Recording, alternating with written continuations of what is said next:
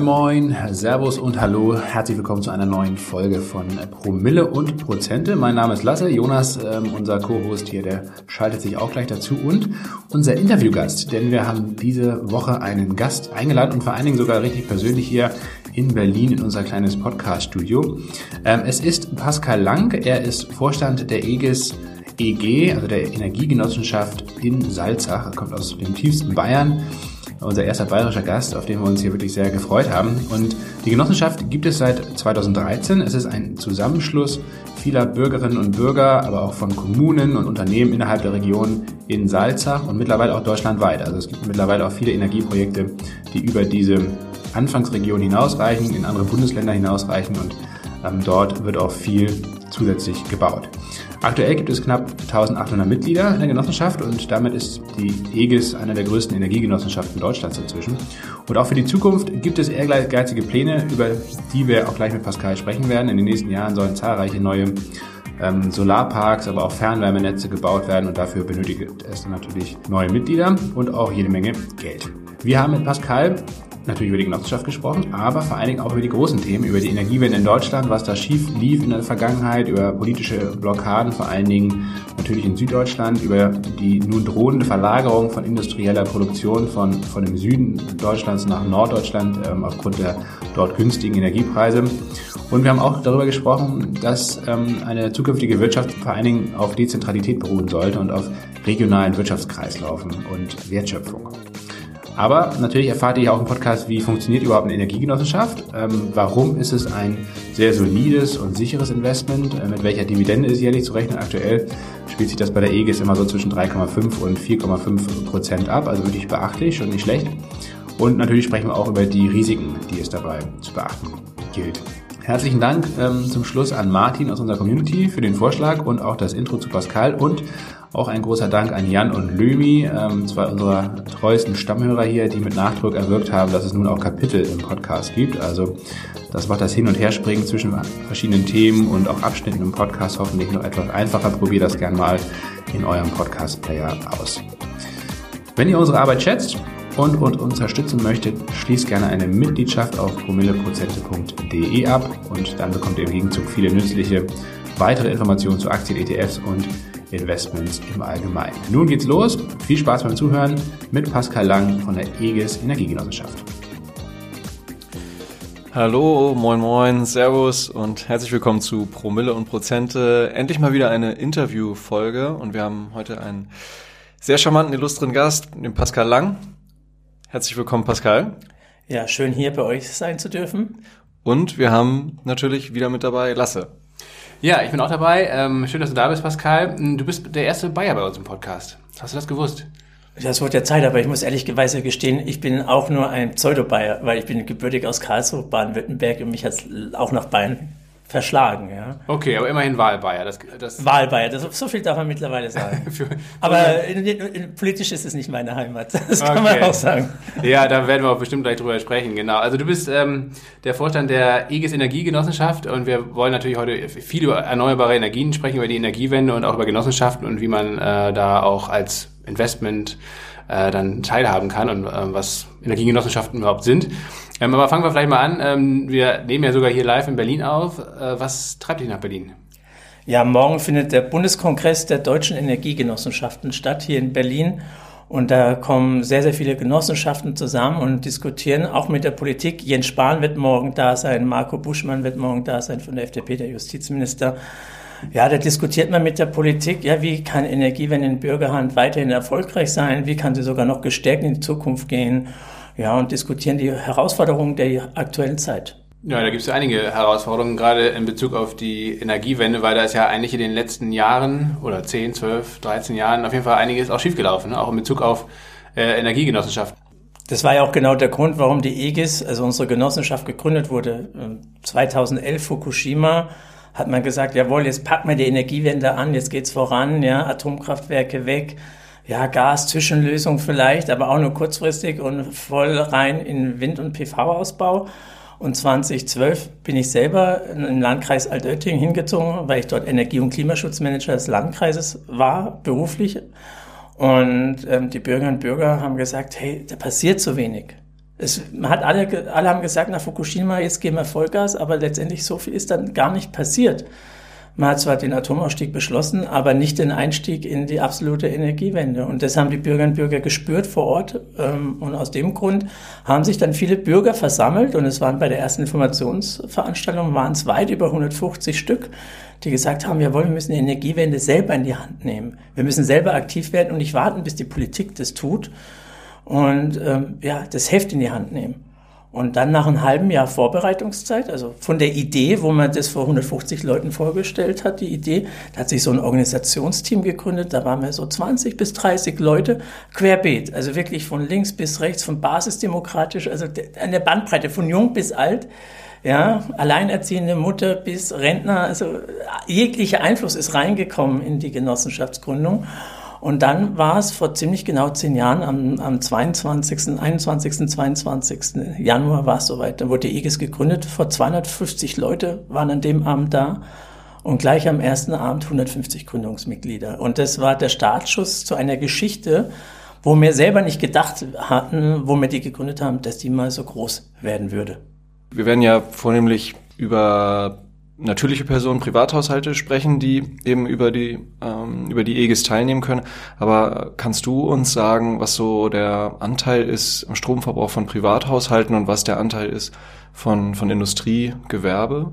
Also du meinst jetzt deutschlandweit ja, gesehen? Ja. Weißt du das völlig? Die, aktuell, die ganz aktuellen Zahlen habe ich jetzt selber nicht im Kopf, aber wenn man sieht, also zum Beispiel, das war auch ein Grund, warum im Landkreis Altötting wir gesagt haben, wir müssen vorantreten. Bei uns im Landkreis Altötting ist die Chemie zu Hause, die Wacker AG. Und bei uns ist es so ein, äh, man sagt so lapsisch, ein Atomkraftwerk in Deutschland läuft nur für die Wacker AG. Also die Wacker AG verbraucht ungefähr ein Prozent des deutschen Energiehaushaltes. An dem Standort arbeiten 10.000 Leute. Der Landkreis Altötting hat 100.000 Leute. Also ein Zehntel der, der Bürgerinnen und Bürger quasi findet seinen Lohn und Brot, wenn man das mal so umrechnen würde, bei der Wacker AG. Und wenn die ein Prozent des deutschen Energiebedarfs haben, bedeutet das, dass es eine wahnsinnige Herausforderung ist, weil wenn die Energie teuer wird, wie sie jetzt aktuell ist, hat es ja nur eine Konsequenz. Arbeitsplätze fallen weg, Arbeitsplätze werden verlagert und es kann nicht im Sinne der Politik sein, dass Arbeitsplätze weggehen aufgrund einer fehlgeleiteten Energiepolitik. Und allein an dem Beispiel kann man sehen, wie dominant der Energiesektor, äh, der Industriesektor ist. Vor allen Dingen in Deutschland ist es die chemische Industrie, aber vor allen Dingen auch die Baustoffindustrie. Die zwei haben eigentlich den stärksten Energiebedarf. Und dann kommt Verkehr und dann kommen ähm, ja die, die, die Privathaushalte, die Privathaushalte sind eher in dem Wärmebedarf. Da haben sie im Wärmebedarf ist der Anteil bei den Privathaushalten höher, beim Strombedarf ist er klein der Industrie. Ja, die, Produ die Industrie produziert eher noch Abwärme, ne? Aber die produziert auch Abwärme und wir nutzen die auch. Ja, also ja. wir haben ja zum Beispiel ein Fernwärmenetz, was wir betreiben und dann holen wir die Wärme aus dem Müllheizkraftwerk raus. Die Wärme ist davor in die Umluft gegangen und jetzt wird sie zu den Bürgern und Bürger geleitet und sorgt dort für, für warme Wohnzimmer. Und das, das Projekt haben wir 2019 angefangen und das war ja gerade so Anfang Corona, also 2019 war die Idee, 2020 war Baubeginn, also von der Idee bis zum Baubeginn, das muss in Deutschland dir mal vorstellen, ein Jahr, ja, das war sogar unter ein Jahr. Schon waren die Bagger da und haben gegraben, weil wir diskutieren nicht lange. Wir wollen handeln, wir wollen die Welt besser hinterlassen, als wir sie vorfinden aktuell, und das ist unser Ziel. Und deswegen haben wir angefangen zu bauen, das 2020, mitten in, äh, zu Beginn von Corona, ja. Und alle haben gesagt, Pascal, spinnst du? Seid ihr verrückt? Jetzt ein Fernwärmenetz zu bauen. Öl unter vier Cent, Gas unter vier Cent. Also, das war eine Zeit, da hat der Benzin noch unter einen Euro gekostet. Und hat jeder gesagt, ah, der nimmt doch keiner die Fernwärme ab. Jeder wird doch Gas oder Öl nehmen. Also, seid ihr so naiv? Und wir waren jetzt im Ortszentrum, genau in dem Moment, wo die Krise losging. Und auf einmal sagt jeder, ah, wo ist die Fernwärme? Ich brauche eine Alternative zu Öl und Gas. Fantastisch. Ähm, André Costolani würde jetzt applaudieren. Ganz klar antizyklisches Vorgehen. Genau, und das ist auch immer unser Bestreben. Also das haben wir auch immer gemacht. Es gab Zeiten, Lasse hat es ja schon eingangs auch gesagt, ähm, wo es Energiegenossenschaften nicht so leicht hatten. Das war gerade so 14, 2014, 15, da ist der Ausbau der Photovoltaik total zusammengebrochen, weil die Förderrichtlinien sich geändert haben. Aber genau in dem Moment, in de, wo es hieß, die Förderrichtlinien ändern, alle Genossenschaften haben nicht mehr gebaut, auch viele Privatinvestierer haben nicht mehr gebaut, haben wir den größten Bürgersolarpark in Deutschland gebaut mit 8,7 Megawatt. Weil wir immer davon überzeugt waren, du musst genau dann, wenn es nicht funktioniert, musst es machen und es ist ein Bombenprojekt. Bombenrendite, wir dürfen uns überhaupt nicht beschweren, aber weil wir genau in dem Moment mutig waren, wo alle den Kopf in den Sand reingesteckt haben. Und so ist es bei der Fernwärme auch. Du musst antizyklisch denken und das machen wir jetzt auch wieder. Momentan ist eine total schwierige Zeit für erneuerbare Energien. ist ja genauso wie für den Häuslebauer. Ist es auch total schwierig. Bauzinsen gehen durch die Decken. Grundstückspreise sind teuer. Du findest fast keine Firmen. Ja, das heißt, momentan hast du einen Dreiklang. Den hast du bei den erneuerbaren Energien auch. Baufirmen sind rat. Bauzinsen oder die Finanzierungszinsen, KfW liegt über vier Prozent. Dann kriegst du die Materialien teilweise nicht bei. Aber genau in dem Moment bauen wir jetzt gerade den größten Bürgersolarpark in Bürgerhand in ganz Deutschland mit 37 Megawatt. Ja, da werden wir gleich nochmal ähm, gesondert drauf eingehen, auf jeden Fall. Aber ähm, ansonsten hat man ja in der öffentlichen Wahrnehmung, also wir, wie gesagt, wir kommen ja beide aus Norddeutschland, wir kriegen das dann meistens medial mit, aber ähm, vor allem ähm, sieht man in den Medien oft, dass Bayern eben total hinterherhinkt, auch Baden-Württemberg, ähm, generell der Süden, ähm, durch diese politische Blockade eigentlich. Ähm, du bist da deutlich näher dran. Kannst du uns mal erklären, warum das so ist und ob es letztendlich mittlerweile auch auf politisch vielleicht mal irgendwie da eine Wende absehbar ist und eben das nicht nur Blockade gibt, sondern auch wirklich mal Unterstützung auch seitens der Politik, im, namentlicher Vereinigung der CSU?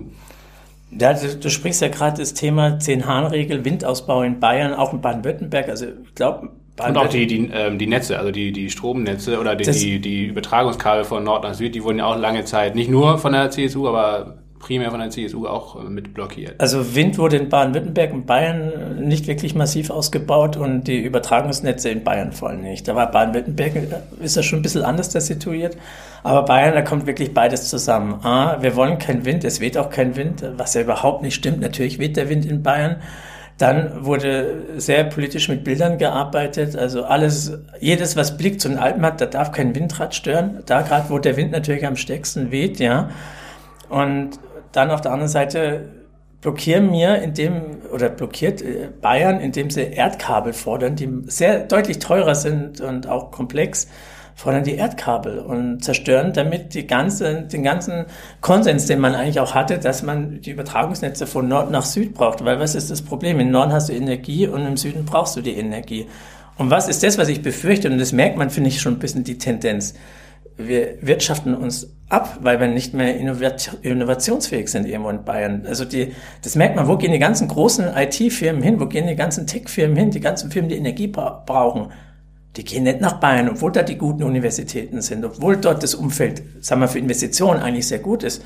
Aber die Energie findest du in Norddeutschland, die Grundstücke, die günstigen Grundstücke, entweder für die Firmen, aber auch für die Mitarbeiter findest du in Norddeutschland, Brandenburg, ja, die ganzen Batteriespeicherfabriken, die gehen teilweise nach Schleswig-Holstein, wollen sie gehen, oder nach Brandenburg. Warum? Weil dort der Wind weht oder der, die Windkraft genutzt wird.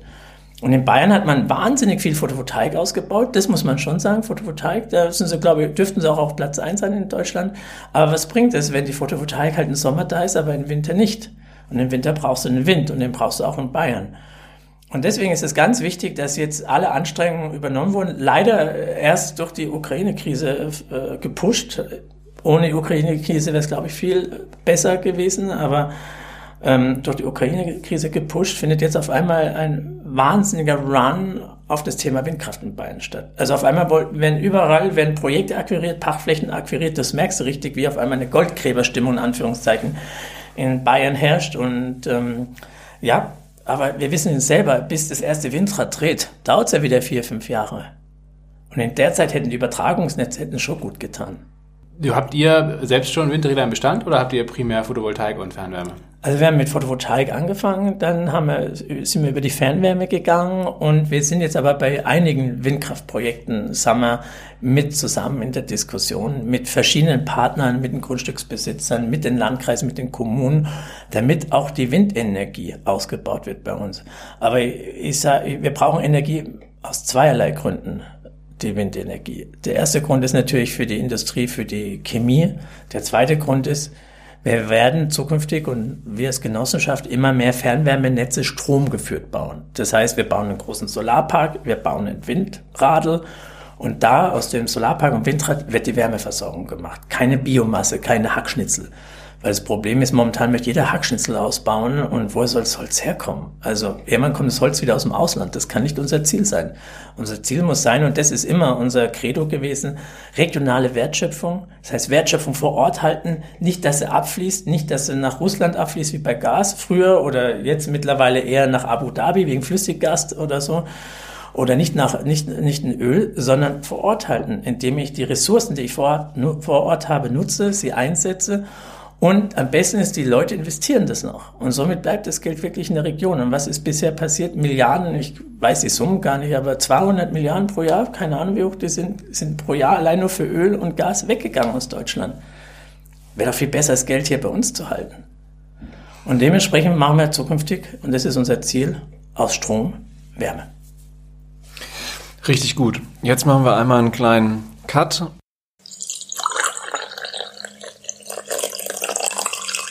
Ah, Whisky der Woche. Gar nicht äh, im negativen Sinne, sondern du hast uns, ja, vielen herzlichen Dank dafür von unserer Seite, einen Rum mitgebracht und, äh, beziehungsweise eher merci beaucoup. De rien. Denn der kommt von der Martinique, oder? Genau. Magst du den kurz vorstellen? Ja, sehr gerne. Das ist ein, en français on dit un très vieux rhum, also ein sehr alter Rum und zwar aus der Martinique. Mein Bruder hat ein Auslandssemester auf der Martinique gemacht und ich habe ihn besucht. Und auf der Martinique gibt's wahnsinnig viele äh, Rumdistillerien, ganz kleine, die liefern eigentlich nur, teilweise sogar nur die Martinique, teilweise Franz Frankreich und viele kriegst du außerhalb von Frankreich gar nicht. Und den, den ich mitgebracht habe, kommt aus der Distillerie Dillon, das ist eine der größeren Distillerien dort. Und dort kann man den Rumanbau noch wirklich in seiner auch traditionellen Art erleben.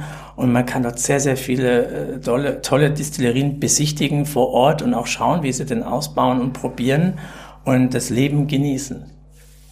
Und den habe ich jetzt heute hier mitgebracht und den haben wir uns gerade oder hat lasst uns gerade eingeschenkt und den genießen wir jetzt gerade.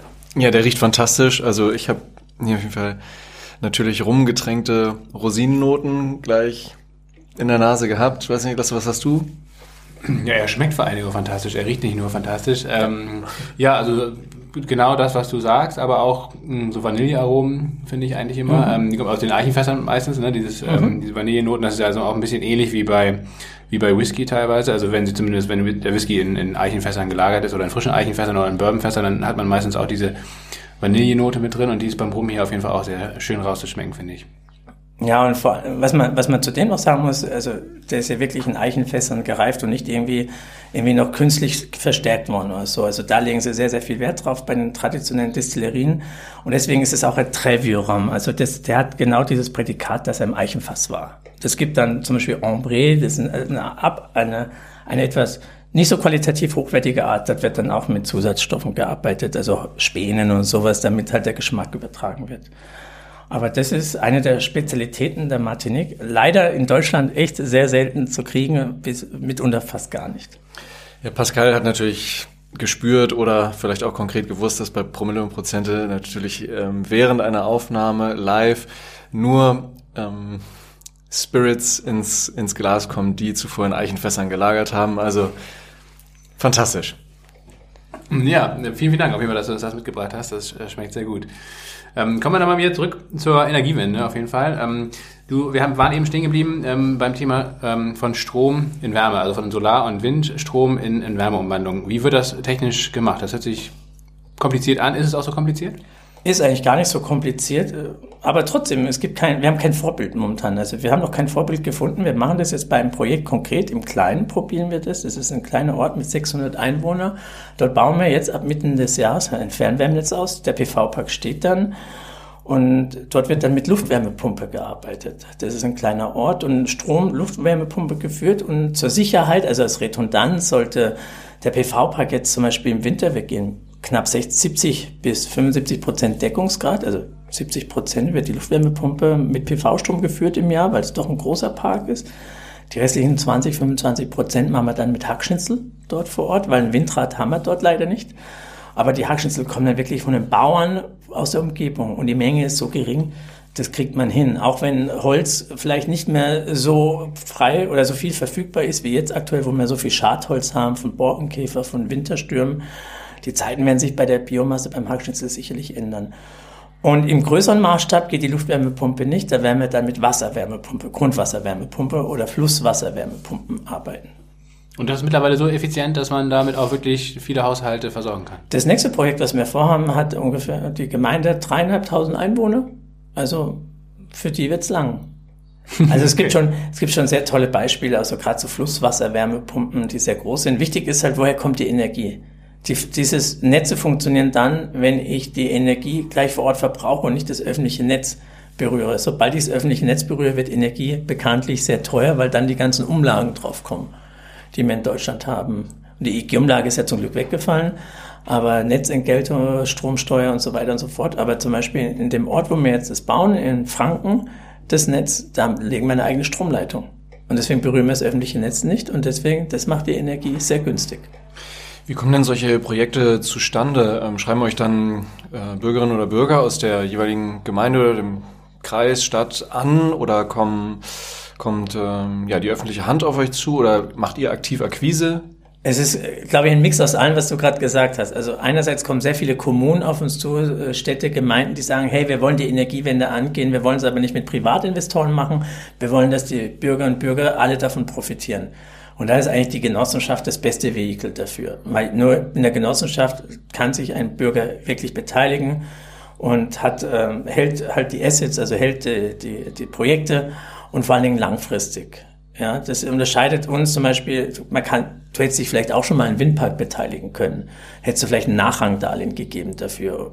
Aber wenn das Nachrangdarlehen zurückgeführt ist, wen gehört dann die Anlage? Dem Investor. Und bei uns wirst du Genossenschaftsmitglied. Wir geben auch manchmal Nachrangdarlehen aus für manche Projekte, aber als Genossenschaftsmitglied bist du immer beteiligt an den Projekten. Es sind aber auch, um noch deine Frage zu beantworten, neben den Kommunen Landwirte, die auf uns zukommen, sagen, hey, ich habe eine Fläche, ich höre auf mit der Landwirtschaft oder die macht hier keinen Sinn mehr, weil es regnet nicht mehr. Das haben wir in vielen Bereichen, dass es so wenig regnet, dass einfach Landwirtschaft wirklich an ihre Grenzen kommt. Und die kommen auf uns zu. Oder Bürger und Bürger sagen, hey, ich habe eine Idee hier hinten, den kenne ich und der wollte schon immer mal was machen, macht doch mal was mit ihm und ich öffne euch die Tür in der Gemeinde. Wir haben mittlerweile knapp 1800 Mitglieder. Das ist schon ein wahnsinnig großes Netzwerk und das über ganz Deutschland verteilt. Und es kommt bei uns nicht nur jetzt durch die Krise, auch davor, es kommen wöchentlich Projektanfragen, Projektideen rein. Nicht alle schaffen es in der Realisierung. Manche müssen wir auch absagen, weil es einfach zu viel ist. Aber wir versuchen das Beste, damit die Energiewende auch im Kleinen funktioniert und zwar in Zusammenarbeit mit den Bürgerinnen und Bürgern. Weil das um das vielleicht noch am Ende zu sagen, es gibt auch Kommunen, die sagen, hey, wir wissen ganz genau, wir brauchen die Bürgerbeteiligung, weil nur so schaffen wir die Akzeptanz für die Projekte. Genossenschaften erhöhen die Akzeptanz für Projekte, weil ich bin beteiligt und ich sehe nicht nur die Anlage, sondern ich profitiere direkt daraus. Weil es gibt nichts Schlimmeres, als wenn du einen großen Windpark hast oder eine Photovoltaikanlage. Jeder sieht es, aber keiner hat was davon, außer ein oder zwei Personen. Und dann fangen die Neiddebatten an und dann fangen genau die Diskussion an. Ich mag die Dinger nicht bei mir vor der Haustür stehen haben, weil ich habe nichts davon oder die Kommune hat auch nichts davon. Und wir zahlen als Genossenschaft zum Beispiel bei jedem Projekt vom ersten Tag an eigentlich immer Gewerbesteuer. Das machen, macht nicht jeder Investor, aber Genossenschaften machen das, weil wir, weil wir wollen ja Gewinn erzielen, um eine Dividende auszuschütten. Und um Gewinn zu erzielen, ja, also wenn ich Gewinn erziele, zahle ich auch automatisch Gewerbesteuer. Ist ja ganz logisch. Und somit in vielen Gemeinden ist die EGIS mittlerweile einer der Hauptgewerbesteuerzahler. Wir finanzieren damit quasi indirekt Kindergärten, Feuerwehrhäuser und so weiter und so fort. Weil im ländlichen Raum, wo die großen Projekte stehen, da hast du ja kein Gewerbe und keine Industrie. Ist das, den würdest du sagen, dass es den meisten Gemeinden, Kommunen in Deutschland so bewusst ist oder ist das einfach Teil was heißt einfach, ist das weiterhin Teil eures Bildungsauftrags, dafür eben auf Roadshow zu gehen oder? Genau, also ich, ich sehe das, es ist, es ist man, man, kann, man erkennt Unterschied. Sagen wir mal, in Bayern, Baden-Württemberg ist es, das Bewusstsein größer. Gerade Niedersachsen, Brandenburg eigentlich gar nichts. Und in Schleswig-Holstein, umso mehr du wieder Richtung Windkraftgebiete kommst, umso mehr steigert sich wieder das Bewusstsein. Weil gerade Windkraftanlagen gehören selten der Allgemeinheit, sondern häufig nur ein paar einzelnen Personen. Und die, das merken wir auch, weil wir haben ja die ersten Freiflächenanlagen jetzt auch in Schleswig-Holstein im Bau. Die Gemeinden in Schleswig-Holstein, die wollen gerade bei der Photovoltaik wirklich eine Bürgerbeteiligung. Weil sie selten von den Windkrafträdern die, Wind, die Bürger und Bürger profitieren. Es gibt tolle Beispiele, wo das stattfindet, dass Bürger beteiligt werden, aber es gibt auch viele Negativbeispiele.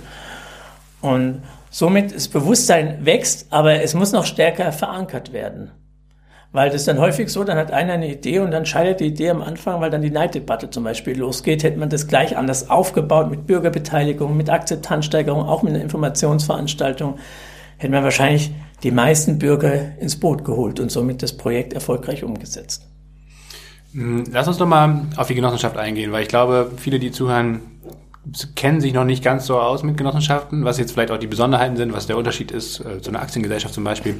Also vielleicht kannst du es mal an eurem konkreten Beispiel ähm, erklären, ähm, wie man Mitglied wird, ähm, was man auch als Einlage bringen kann, wie das mit der Dividende funktioniert und ähm, ja, was es letztendlich bringt, bei euch Mitglied zu werden, ähm, auch wenn man vielleicht nicht unbedingt Stromkunde wird oder direkt ähm, neben einer Photovoltaikanlage von euch wohnt oder vom Fernwärmenetz profitiert, aber letztendlich vielleicht einfach ein gutes und ähm, auch nachhaltiges Investment tätigen möchte. Ja, also ne, unsere Genossenschaft ist so aufgebaut, unsere Genossenschaft hat einen Vorstand, einen Aufsichtsrat, das ist ein bisschen so Check and Balances. Eine Genossenschaft ähm, ist grundsätzlich immer ihren Mitgliedern, Kunden, Fernwärme wären es dann die Kunden, ihren Mitgliedern verpflichtet. Also Nutzenmaximierung steht vor Gewinnmaximierung. Das steht schon mal als erstes in jeder, in jeder Genossenschaftssatzung drin, weil das verlangt das Genossenschaftsgesetz. Und ähm, Nutzenmaximierung kann auch natürlich eine Dividendenmaximierung sein. Also das kann es sein und bedeutet es auch häufig, ja, dass man schon schaut, dass man eine ordentliche Dividende zahlt, aber der Nutzen, der, der Zweck für die Allgemeinheit hat immer Vorrang. Bei uns ist es so, ein Genossenschaftsanteil kostet 150 Euro, ist relativ niedrig für Genossenschaft. Es gibt viele, die haben 500 oder 5000, aber für uns war es wichtig. Ich steigere nur die Akzeptanz, wenn wirklich ein jeder mitmachen kann.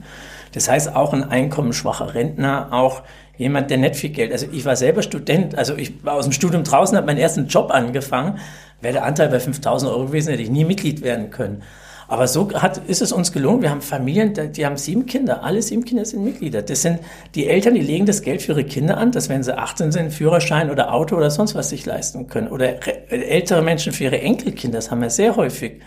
Oder viele sagen wir, 50-Jährige legen mittlerweile das Geld bei uns an, weil sie sagen, in der Rente wollen sie von dem Geld profitieren. Weil was können sie sonst machen? Lebensversicherung, ha? ETF ist nicht jeder Mensch Sache oder in Aktien zu investieren, weil man möchte auch wissen, was mit dem Geld passiert. Und bei uns weiß man ganz genau, was mit dem Geld passiert, weil das Geld wird entweder in Paneele investiert oder in Rohre, die unter der Erde liegen. Das heißt in Anlagevermögen. Und die Anlagen sind hier vor Ort und die sind greifbar. Und jede Anlage hat ihren Business Case und jede Anlage muss eine Rendite erwirtschaften. Das ist klares Credo bei uns. Und letztendlich, am Ende des Tages entscheiden die Mitglieder, wie hoch die Dividende ist, die am Ende des Jahres ausgeschüttet wird. Also das entscheidet die Generalversammlung, die trifft sich einmal im Jahr. Und bei der Generalversammlung stimmen die Bürger zum Beispiel über Zweck, wenn wir sagen, wir wollen einen neuen Wirtschaftszweck ähm, machen. Das wollen wir in Gebäudewirtschaft, sage ich mal, reingehen. Das wäre wahrscheinlich durch unsere Satzung nicht gedeckt. Da muss die Generalversammlung drüber beschließen und abstimmen. Genauso wie sie auch die, über die Dividende beschließt oder den Jahresabschluss beschließt. Daran erkennt man schon, Genossenschaften sind eine sehr transparente Form. Das heißt, wir müssen innerhalb von ein halbes Jahr nach Geschäftsjahr, also jetzt bis Juni dieses Jahr, müssen wir den Jahresabschluss vorlegen und die Generalversammlung abhalten. Unsere Bilanzen somit, also die Bilanzen der EGIS somit unseren Mitgliedern öffentlich machen. Und somit ist es eigentlich eine sehr, sehr transparente Gesellschaftsform. Und das schafft natürlich auch wiederum Akzeptanz. Und bei uns, die EGIS ist deutschlandweit aktiv, das heißt, jeder in Deutschland kann bei uns Mitglied werden. Und wie kann ich dann teilhaben? Unsere Generalversammlung findet einerseits in Präsenz, aber auch digital statt. Das heißt, ich kann auch digital abstimmen. Also wie gesagt, Anteil kostet bei uns 150 Euro. Was wir haben, ist ein einmaliges Agio, ein Aufgeld von 5 Euro. Aber dafür, wenn man jetzt zum Beispiel, wir haben jetzt noch Februar, wenn ich jetzt heute noch Mitglied werden würde und das Geld morgen einzahle, wäre ich ab März dividendenberechtigt. Das heißt, ab dem Folgemonat bist du sofort dividendenberechtigt. Bei den meisten Genossenschaften bist du erst im Folgejahr dividendenberechtigt. Und somit hast du in der Regel nach einem Jahr das Aufgeld schon wieder draußen. Und das Aufgeld ist das pro Anteil, dass man Es ist pro Anteil, okay. genau. Und wir haben Mitglieder, die haben 1000, 2000 Anteile gezeichnet. Da zahlt jeder das Aufgeld. Da ist jeder gleich. Und das ist ja Genossenschaft. Jeder ist gleich. Jeder hat nur eine Stimme in der Generalversammlung, egal wie viele Anteile, und jeder zahlt das Aufgeld. Warum haben wir das Aufgeld? Weil einfach ein gewisser Verwaltungsapparat natürlich vonnöten ist und das unterstützt es einfach. Und ähm, Wir haben schon noch mal diskutiert, machen wir das jetzt weg? Aber letztendlich, warum sollen die, die am Anfang dabei sein äh, gewesen sind, schlechter fahren, wie die jetzt später dazukommen? Deswegen, es gab eher andersrum, es gab Leute, die gesagt haben, eigentlich müssen wir das Aufgeld noch deutlich erhöhen, weil die Genossenschaft, dadurch, dass wir so viel ähm, Assets oder ja, Projekte in erneuerbaren Energien halten, ist die Genossenschaft eigentlich deutlich mehr wert wie früher. Aber ein Genossenschaftsanteil bleibt immer bei 150 Euro. Das heißt, wenn du jetzt zum Beispiel Lasse Mitglied werden würdest und dann würdest du sagen, ähm, ja, nach zehn Jahren gehe ich wieder raus, das ist nicht wie bei einer Aktie, Talfahrt hoch und runter, sondern es bleibt bei den 150 Euro. Nach zehn Jahren kriegst du deine 150 Euro wieder zurück. Du hast keinen Wertverlust und profitierst in der Zwischenzeit von der Dividende, die wir ausschütten. Und um den Ausgabeaufschlag in Höhe von 5 Euro je Anteil, also 150 Euro mal ins Verhältnis zu setzen, also es sind ja drei ein Drittel Prozent und einfach mal insofern ins Verhältnis setzen zu, zu einem aktiv gemanagten Aktienfonds, den man zum Beispiel bei der keine Werbung, ING, früher DIBA kauft, da gibt's ja nicht selten Ausgabeaufschläge von 4, 5 Prozent. Also vielleicht das mal so ein bisschen als es ist, es ist auch Verhältnissetzung. Eine, ist auch eine einmalige Gebühr. Also das genau. heißt, sie fällt ja nicht jährlich an, wie bei zum Beispiel aktiv gemanagter Fonds, wo auch jährlich Gebühren anfallen. Also das ist nur einmalig am Anfang. Und ja, das ist dann das, wenn ich sage, ich möchte meinen Anteil vielleicht immer mal verkaufen, muss ich halt vielleicht gut verhandeln, dass ich die 5 Euro da wieder rauskriege. Jetzt haben wir ganz viel von den Vorzügen gehört. Also einmal, äh, man beteiligt sich an regionaler Wertschöpfung, äh, man investiert in eine sehr transparente Rechtsform und ja, vielleicht auch Wirtschaftsform. Ähm, nichtsdestotrotz gibt's ja Risiken, auch wenn sie an der einen oder anderen Stelle sicherlich sehr überschaubar sind.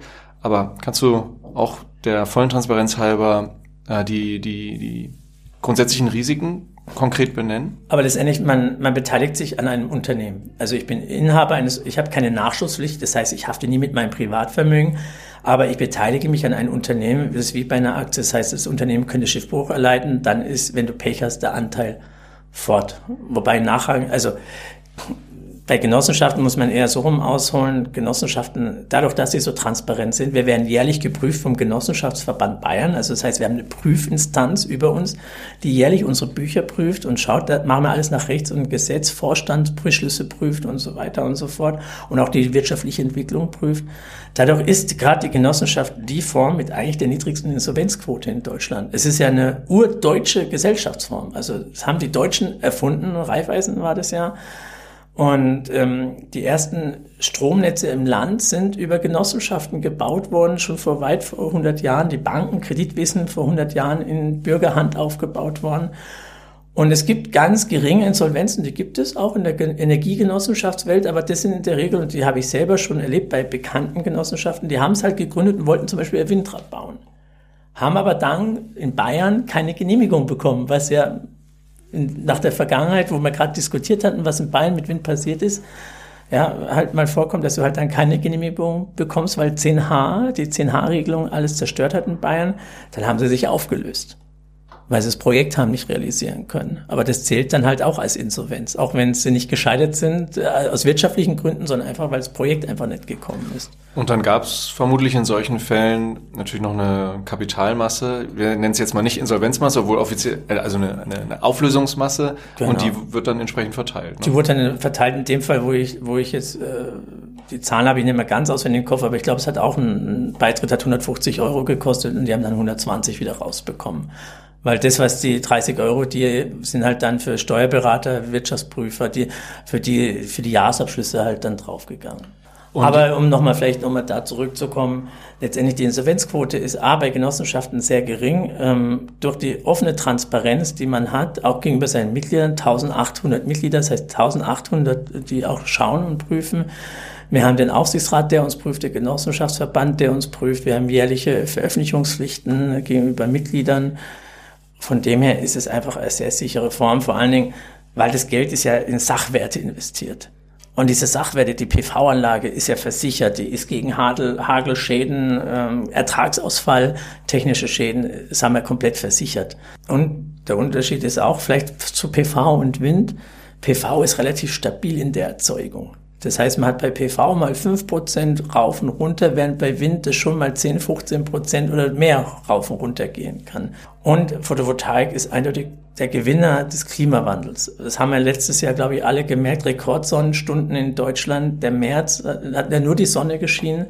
Leider werden solche Ereignisse mit Rekordsonnenstundenzahlen eher der Zukunft angehören. Und von dem her ist eigentlich Investment in Photovoltaik oder auch in Genossenschaften, die auch in Photovoltaik investiert haben, absolut vernünftig, weil es ist die Investition in die Zukunft. Jetzt fragt sich vielleicht der ein oder andere, wenn jetzt jetzt von der, von der Genossenschaftsversammlung beschlossen wird, dass die Dividende, also die Höhe der Dividende, die Höhe der aus, jährlichen Ausschüttung, ähm, inwiefern dann sozusagen die wirtschaftliche Gesundheit des, ähm, der Genossenschaft sichergestellt wird. Dann zum Beispiel äh, wird ja, es braucht ja Wartung, ein Windrad nach, ich weiß nicht wie vielen Jahren, aber nach einigen Jahren oder auch eine PV-Anlage braucht ja Wartung oder muss mal erneuert werden. Das heißt, es kann natürlich nicht oberste Maxime sein, immer die Dividende höchstmöglich zu halten, aber da hattest du ja auch vorhin das Stichwort Nutzenmaximierung genannt. Ähm, ist dann der Vorstand das Organ in der Genossenschaft ähm, sicherstellt, in der Genossenschaftsversammlung, ähm, dass, dass eben nicht alles ausgeschüttet wird, weil es also dürfte der, ja nicht sein in so einem Unternehmen? In der, in der Regel ist es so, der Vorstand und der Aufsichtsrat schlagen eine Dividendenausschüttung vor, ist ja wie beim Aktienunternehmen und dann wird darüber diskutiert, debattiert und in der Regel folgt die Allgemeinheit, also die Genossenschaft, weil man natürlich sich schon was gedacht hat durch seinen Dividendenvorschlag. Und bei uns ist immer so, es war immer wichtig, dass wir A, natürlich vernünftige Dividende ausschütten und das andere ist, dass wir auch Rücklagen bilden. Wir haben in der Vergangenheit immer Rücklagenbildung in den letzten Jahren immer zwischen 20 und 40, teilweise sogar 50 Prozent des Gewinns gemacht. Weil wir natürlich mit dem Geld wieder in zukünftige Projekte investieren. Ja, Das Geld liegt ja nicht auf dem Konto, sondern es wird in neue Projekte investiert. Aber in die neuen Projekte, dafür muss ich dann keine Genossenschaftsanteile aufnehmen, sondern macht es dann quasi mit frei verfügbarer Liquidität. Und diese frei verfügbare Liquidität sorgt dafür natürlich, dass die Dividende zukünftig perspektivisch immer, steckt, immer weiter steigt weil ich muss keine neuen Mitglieder aufnehmen für einen Teil des Projektes. Und somit ist es ein sich verstärkendes, äh, ja, ein sich verstärkendes Element, in dem ich Rücklagen wieder sinnhaft, und das ist wichtig, sinnhaft investiere in neue Projekte. Und dementsprechend, ja, konnten wir die Generalversammlung immer davon überzeugen. Was du noch so gefragt, hast, war wegen Wartung und solche Sachen. Jede PV-Anlage hat ihren eigenen Business Case. Das sind Reparaturen, Wartungen, alles, das sind Rückbaubürgschaften, da ist alles drin. Da ist alles schon komplett mit drin in diesem Business Case. Und wir reden ja nur noch dann von dem Gewinn am Ende vom PV-Park, der dann für eine Dividendenausschüttung zur Verfügung steht. Wie hoch ist ungefähr so die durchschnittliche Dividende bei euch? Letztes Jahr haben wir 4,44 Prozent ausgeschüttet und seit 2017 haben wir immer über 3,5 Prozent ausgeschüttet. Also unser Ziel war immer zwischen dreieinhalb und vier Prozent auszuschütten. Und das haben wir eigentlich seit 2017, uns gibt es ja erst seit 2013. Wir haben ab dem ersten Jahr wir Dividende ausgeschüttet, haben wir mit 1,5 Prozent angefangen, immer gesteigert. Und wir, unser Ziel ist immer, dass man sagt, wir fahren so eine gute Dividende um die 3,6 und wenn zum Beispiel jetzt ein sehr ertragreiches Jahr war oder jetzt auch ein bisschen vielleicht mehr Gewinne durch Zufallsgewinne, dann gibt's noch mal ein paar ähm, Schnäpse oder in dem Fall würde ich sagen, ein Gläsle rum obendrauf. Ähm, bei den Genossenschaften ist ja auch die Möglichkeit oder besteht auch die Möglichkeit, ähm, eine sogenannte Rückvergütung zu bezahlen. Also zum Beispiel bei euch wäre es wahrscheinlich der Fall, wenn man nicht nur Mitglied, sondern auch Kunde ist, also Strom oder Fernwärme äh, über euch bezieht, dann hat man als Genossenschaft die Möglichkeit, an solche Kunden zum Beispiel eine Art Rabatt, einen nachträglichen Rabatt auszuschütten und der ist dann auch steuerbefreit. Macht ihr sowas auch? Das würde zum Beispiel gehen, wenn wir die, wenn wir ein Projekt nur, wenn wir ein Fernwärmeprojekt gemacht hätten und die ganzen Mitglieder wären nur Fernwärmekunden, dann würde das funktionieren. Okay, aber da ihr eine durchmischte Mitgliedschaft habt äh, genau, oder Mitglieder geht, habt, geht das nicht. Geht es nicht. Was wir aber schon haben, wir haben auch ein Ökostromprodukt, also wir sind Ökostrom und Gas, Ökogasbetreiber und für Ökostromkunden äh, gibt es eine Rückvergütung. Also die, die unser Strom beziehen, kann es auch deutschlandweit beziehen, die kriegen dann nochmal nach einem Jahr äh, eine Rückvergütung. Ja, von der Genossenschaft. Ja. Und das ist ein bisschen, das nennen wir mittlerweile EGIS Plus, das heißt noch mehr als nur Mitgliedschaft. Wenn ich zum Beispiel eine PV-Anlage zu Hause habe, habe ich eine PV-Anlagenversicherung. Wir bieten eine Bündelversicherung für unsere Mitglieder an, sodass die Versicherung günstiger ist. Zukünftig wollen wir einen Ladetarif äh, herausbringen, eine Ladekarte. In den Regionen, wo unsere E-Ladestationen sind, das ist meistens bei den Projektstandorten, da können dann die Mitglieder günstiger tanken, als wenn sie das über eine Standardladekarte, Betreiber wollen wir hier keine nennen, machen, weil ich bin der Überzeugung, ich lade gerne überall dann, wenn der Strom genauso teuer ist wie bei mir zu Hause. Und indem ich einfach an meinen Säulen einfach einen günstigen Tarif für meine Mitglieder anbiete, werden einfach die Mitglieder immer tanken bei mir. Und dadurch schließe ich wieder noch mehr wieder einen Kreis, ja. Und ich verkaufe dadurch wieder mehr Energie aus meinem eigenen Tarif und somit schaffen wir immer so und das ist unser Ziel, so ganzheitliche Wertschöpfungsketten, wo aber auch immer das Mitglied im Zentrum steht. Ähm, du hast jetzt schon oft über regionale Wertschöpfung äh, gesprochen und ähm, dann muss man aber natürlich auch darüber diskutieren, wie äh, oder wo die Module und die ganze Technik oder der großen Teil der Technik ähm, aktuell herkommt. Und das ist ja meistens aus China. Ne? Also die, die ganze deutsche und europäische Solarindustrie ist leider nach 2010, 2012 Stück für Stück ähm, man kann es schon fast sagen, ruiniert worden oder zumindest abgewandert. Auf jeden Fall auch sicherlich äh, mit einem Großteil verschuldet durch politische Entscheidungen oder Fehlentscheidungen. Nun haben wir eine sehr starke Abhängigkeit von China in Bezug auf Module, aber auch in Bezug auf Zulieferkomponenten, Waver zum Beispiel oder Polysilizium, also die Rohkomponenten. Wie wollt ihr diese Abhängigkeit oder, oder vielleicht das, das, das Makrobild, das große Bild, also wie schaffen wir es als Volkswirtschaft wieder diese Abhängigkeit zu beenden und das müssen wir wahrscheinlich recht schnell beenden und vor allen Dingen aber auch, was macht ihr letztendlich als Genossenschaft, wenn es wirklich in den nächsten paar Jahren ähm, China zu dem Entschluss kommen sollte, ähm, den Export zum Beispiel dieser ganzen Komponenten zu reglementieren, zu reduzieren. Es gibt, glaube ich, sogar einen politischen Beschluss schon, äh, der dahin geht. Ähm, das ist ja auf jeden Fall auch ein erhebliches Risiko für euch, ein unternehmerisches Risiko. Also das Polysilizium, was du ja gerade angesprochen hast, woher kommt das? Wenn es nicht aus China kommt, kommt es aus Burghausen, aus dem Landkreis Altötting von der Wacker AG. Das ist der Basisstoffhersteller eigentlich in Europa für, für den Grundbaustoff, für die Wafer, die wir in den Modulen benötigen. Und du hast absolut das richtig zusammengefasst. Wir haben unsere Solarindustrie, eigentlich muss man sagen, zerstört hier in Deutschland. Wir sind gerade drauf und dran, die Windenergie, also hat, die hat genau das gleiche Problem. Es werden immer weniger Windräder gebaut, die wandern alle ins Ausland ab, immer oder werden aufgekauft. Da merkt man den Trend leider gerade auch schon. Und jetzt versucht man den Trend ja umzukehren, indem man sagt, wir wollen ja diese Schlüsselindustrien, die es ja eigentlich sind, zurückholen. Und wie du richtigerweise gesagt hast, was hat China gleich gesagt? Wenn wir bei uns die Solarindustrie aufbauen, gibt es Handelsbeschränkungen in dem Bereich. Das heißt, du brauchst natürlich eine gewisse Zeit, um das aufzubauen und in der Zwischenzeit wirst du dann nicht mehr beliefert. Also wir haben die Hälfte der Parks, also man muss ehrlicherweise sagen, du kannst PV-Parks momentan nicht mit deutschen Modulen bauen. Das geht. Es gibt deutsche Hersteller, aber die sind leider so teuer. Für einen Einfamilienhausbereich mag das gehen, aber bei Parks, also Freiflächenparks, tust du dir echt schwer. Und wir haben entweder chinesische Module oder südkoreanische Module bei uns verbaut.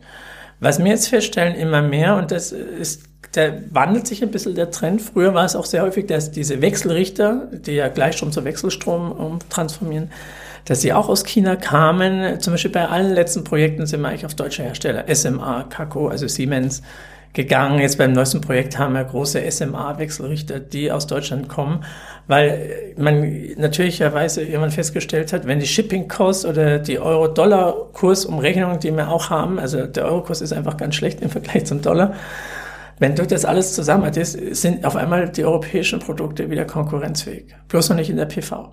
Also nicht bei den Modulen. Also bei, bei, bei Basisstoffen oder bei anderen Komponenten wie Wechselrichter und so, dann sind die Europäer wieder da. Und ähm, ja, und wir setzen auch verstärkt drauf. Wir haben zum Beispiel jetzt ein Photovoltaikprojekt, wir waren da die ersten in Deutschland Großspeicher, also äh, das ist ein Großspeicher, das sind anderthalb Schifffahrtscontainer, Batteriespeicher mit PV-Park gebaut. Das war eine neue Förderkulisse, die sogenannte Innovationsausschreibung. Und das waren die ersten, die sowas gebaut haben. Das war gar nicht leicht, weil es keine Bank wusste, wie das zu finanzieren ist. Keine Versicherung gab es, weil es erstmalig, wie gesagt, auf dem Markt war. Und da haben wir auch den Speicher von einem deutschen Hersteller zusammenbauen lassen. Also sind wir auch auf einen deutschen Produzenten gegangen. Ähm, ein Tillion-Speicher ist es. Aber die Basisbausteine, die drinnen sind, kommen aus China, weil die nur noch dort hergestellt werden. Und das ist natürlich die Herausforderung, aber die hast du, glaube ich, in jedem Wirtschaftsbereich. Wie schaffe ich Unabhängigkeiten äh, von der chinesischen äh, Wirtschaftskette, also oder Zulieferkette? Das ist egal, in welchem Bereich ich schaue, habe ich überall, wo IT drin ist, ist China drin. Und deswegen, wenn es da Probleme gibt, werden wir, glaube ich, in jedem Wirtschaftsbereich Probleme geben. Auf der anderen Seite Und das steigert oder stärkt uns ja, und das war auch mein Ziel, das Ries uns zu differenzieren. Also, dass man jetzt Fernwärme macht. Da brauche ich kein ich kein China dafür.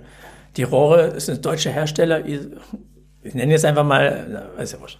Wir arbeiten mit deutschen oder europäischen Herstellern beim, beim Rohrleitungsbau, der, die Übergabestation, die also die Wärme vom Netz aufs Haus überträgt.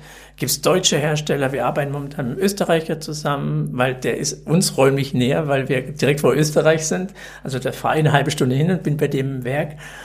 Und natürlich hast du auch Platinen drin, die waren mal ein kurzer Engpass, aber da haben sie auch die Ketten differenziert, so dass wir zum Beispiel jetzt in der Fernwärme einfach bauen können. Und es unterscheidet uns auch viel. Also wir haben schon sehr früh mit, was man früher total verpönt hat, mit der Lagerwirtschaft angefangen. Also wir haben jetzt so viel Fernwärmerohre auf Lager, weil wir Angst hatten in der Ukraine-Krise, dass uns auf einmal das Rohrmaterial, weil dafür brauchst du Gas, brauchst du Energie, dass es uns abhanden kommt. Wir konnten, wir konnten, wo die Krise losging, haben wir so viel Materialien und Übergabestationen gehabt, dass wir ein Jahr bauen können. Ohne Unterbrechung. Und es war eher so, dass die Großen auf einmal bei uns nachgefragt haben, ähm, könnten wir was von euch bekommen, weil wir können nicht mehr bauen. Aber es ist ein Liquiditätsthema. Tut zwar manchmal weh, aber es tut noch mehr weh, wenn ich auf einmal nicht mehr bauen oder produzieren kann. Und deswegen, ja, sagen wir da, versuchen wir da immer frühzeitig die Zeichen zu erkennen und auch entgegenzuwirken dass wir ja immer weiter bauen und auch produzieren können. Und bei der Photovoltaik werden wir genauso vorgehen. Also wir bauen jetzt für ein Projekt ein Umspannwerk. Momentan sagt man Umspannwerk Lieferzeit zweieinhalb Jahre, drei Jahre. Aber das Umspannwerk bei uns kommt im August. Wir haben es halt frühzeitig bestellt und haben uns die Slots gesichert. Kostet zwar vielleicht manchmal ein bisschen mehr Geld am Anfang, aber am Ende des Tages bist du in der Regel der Schlaue, weil du baust dein PV-Projekt fertig, während andere anderthalb Jahre die Anlage fertig stehen haben, aber die kann nicht in Betrieb gehen. Und das ist Todeskapital in dem Moment. Und das ist viel gefährlicher. Deiner Meinung nach, was könnte, sollte, müsste äh, passieren, dass wir in Deutschland äh, bzw. in Europa auch bei den Solarmodulen möglichst zeitnah so aufgestellt sind, wie wir vielleicht bei den Wechselrichtern, Stichwort SMA oder Siemens, schon aufgestellt sind? Ja, man merkt es ja gerade, äh, Europa hat ja nicht nur die Konkurrenz zu China, sondern auch zu Amerika. Ähm, Amerika möchte massiv Schlüsseltechnologien aufbauen und das massiv fördern. Das führt so weit, dass äh, Batteriefabriken, die eigentlich in Deutschland gebaut werden sollten, jetzt überlegen, ob sie nicht nach Amerika gehen. Also es findet schon eine Art Subventionswettbewerb statt und das ist gar nicht gut, dass wir jetzt gerade in Amerika jetzt subventionieren, weil eigentlich sollte das Ziel sein, dass wir gemeinsam schauen, uns da so zu positionieren, also Europa mit Amerika oder auch mit Australien. Also man muss ja nicht immer noch äh, Amerika schauen, Kanada, dass man Schlüsseltechnologien wieder zurückholt. Und es geht nur, indem ich, und das ist bei der Photovoltaik, bei der Modulproduktion ganz wichtig, indem ich Massenfertigung, Serienfertigung mache. Da sind die Chinesen mittlerweile richtig gut drin. Und dass ich vor allen Dingen energiegünstig zur Verfügung habe. Weil die bei Modulproduktion auch eine energieintensive Produktion ist. Was machen die Chinesen? Die bauen halt Kohlekraftwerke. Ja. Wir haben ja jetzt schon wieder, haben ja heute gerade zwölf neue beschlossen, wo du echt fragst, hallo, Ihr wollt eigentlich die ganzen Module bei euch in Land verbauen, baut aber dann äh, Kohlekraftwerke auf. Ihr seht ja bald nichts mehr, äh, Smog und so weiter und so fort. Und die Atemluft ist so schlecht, aber da ist auf einmal die Massenproduktion wichtiger. Und wir haben ja schon die Windräder. Und wir haben ja viel, äh, merkt man es, wir sind ja über 50 Prozent erneuerbar versorgt schon in Deutschland. Also da haben wir wahnsinnig viel erreicht im Strombereich. Bloß jetzt müssen wir noch wirklich eine Kraftanstrengung machen und schauen, dass wir auch, und gerade wenn der Wind weht, wie jetzt die letzten Tage, dann ist die Energie aus dem Wind total billig. Und eigentlich dann, wenn die Energie billig ist, dann müssen wir die Produktion hochfahren. Das heißt, wir müssen unsere Produktionsketten, und es machen immer mehr Unternehmen, die überlegen, die Produktionsketten nach der Energieverfügbarkeit, nach der günstigen Energieverfügbarkeit auszubauen. Weil es gibt oft genug im Sommer, wenn die Sonne scheint, dann werden die Anlagen, PV-Anlagen weggeschaltet, anstatt dass man dann die Maschinen hochfährt, weil dann eigentlich der Strom quasi umsonst ist. Ja, vielleicht wäre ja mal eine strategische Grundausrichtungsänderung vonnöten, die da lauten könnte, Subventionen an im Grunde nicht mehr nachhaltige oder zukunftsträchtige Industriesektoren oder so zu schrittweise zu senken und dann zu lösen und dann eben, wenn dann Subventionen in zukunftsträchtige, tragbare, nachhaltige Geschäftsmodelle oder ähm, Unternehmenssektoren, Energiesektoren zu lenken. Aber naja. Das passiert ja teilweise schon, weil Banken ähm, ja verpflichtet sind, in erneuerbare Energien zu investieren, also und auch die, also ihre Kreditvergabe vor allen Dingen immer mehr grüner zu gestalten. Das sind ja EU-Vorgaben. Auf der anderen Seite merkt man, das ist genau das Bedürfnis, warum so viele Menschen zu uns kommen, auch als Mitglieder. Weil die einfach sagen, jawohl, hier geschieht endlich was. Sie schwätzen nicht nur, sie machen, sie bringen die Themen voran, die bringen die Energiewende voran. Ich kann mich beteiligen, kann meinen Beitrag dazu leisten. Und wenn ich das Geld übrig habe, dann gebe ich das, krieg sogar noch eine Dividende dafür. Und sollte ich mal sterben, geht es auf dem Erben über. Das Geld ist nie verloren bei uns in der Genossenschaft. Und es liegt, unterliegt nie irgendwelchen Schwankungen. Und deswegen ist es absolut wertstabil. Und ähm, ja, das ist das, wo vielen Leuten wirklich gefällt und was denen noch mehr gefällt. Und das ist auch ein wichtiges Argument. Das merke ich in vielen Debatten, weil wir führen ja sehr viele Gespräche mit Mitgliedern, auch mit Kommunen. Wir sind als Genossenschaft nicht aufkaufbar. Es wird immer die Genossenschaft mit dem Sitz in der Oettingen geben. Vielleicht fusioniert man mal mit einer anderen Genossenschaft, wie es im Bankenbereich passiert. Aber wir sind nicht aufkaufbar. Wir können nicht übernommen werden. Und das ist ganz wichtig. Die Bürgerinnen und Bürger, weil die Globalisierung macht auch, es hat vieles Positive, macht auch viel Angst, ist ja viel diskutiert worden. Und deswegen ist es ganz wichtig, dass man weiß, mein Geld ist da platziert in dem Projekt, ist es in Schleswig-Holstein oder ist es jetzt in äh, Rheinland-Pfalz, wo wir schon Projekte gemacht haben, vielleicht zukünftig Baden-Württemberg, aber es ist in Anlagen in Deutschland investiert. Der Energiebedarf in Deutschland wird in Zukunft immer mehr steigen. Wir wollen ja alles technologisieren. E-Mobilität, äh, elektrisch heizen, ja, also Energie wird noch viel mehr benötigt werden. Von dem her äh, sagen wir, das ist das einzig Vernünftige und Sinnvolle.